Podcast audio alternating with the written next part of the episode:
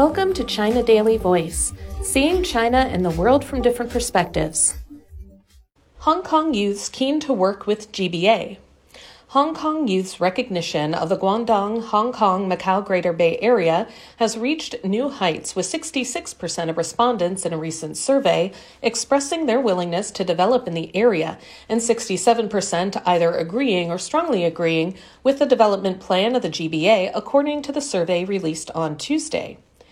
The percentage of youth recognition of the development plan of the GBA was nearly twice as high as the response in 2021 and marked a record high for the tracking index launched in 2018.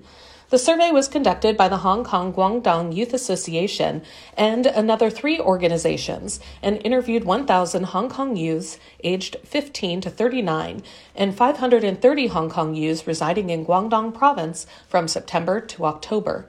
The goal of the survey was to take the pulse of youth's view on the development of the GBA. Among the interviewees who have plans for further study, more than 70% intend to go to the Chinese mainland.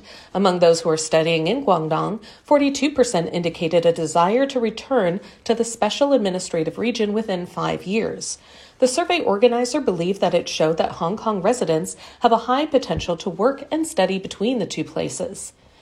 Adam Kwok Kai-fai, founder and executive chairman of the association, said that in view of the shortage of talent and labor in Hong Kong in recent years, the government should adopt multi-pronged approaches and start attracting students who have the potential to the SAR to pursue further studies as early as possible, as well as encouraging those who have finished their studies in Hong Kong to stay so as to provide talent for the city's transformation into eight centers eight key areas set out by the nation for the city in its 14th five year plan, 2021 to 25.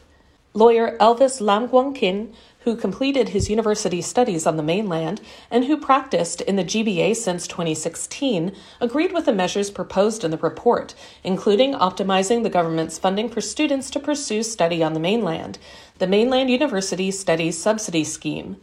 Lam told China Daily that it provides incentives for youngsters to choose the mainland for study as it significantly reduces the cost of studying. The scheme allows students from poor families who have dreams of going to college or graduate school to continue their education, he added. Lam also proposed simplifying the government's Greater Bay Area Youth Employment Scheme, which provides 10,000 Hong Kong dollars 1,300 US dollars subsidy for job positions in the GBA's mainland cities for 18 months.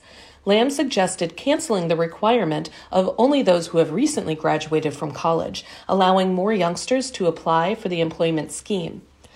A PhD student from Guangzhou University of Chinese Medicine shared his personal experience of studying and starting a business on the mainland at the news conference. He said studying on the mainland can help Hong Kong students become more familiar with the cultures of each place, as well as the national development guidelines and policies, giving them the upper hand in pursuing their own careers. Patrick Choi Chonghua, a Hong Kong interior designer who founded an architectural design company in Foshan, Guangdong province, told China Daily that he hopes that authorities can launch entrepreneurship support programs for Hong Kong youngsters, providing support like apartments, capital, training, and professional guidance.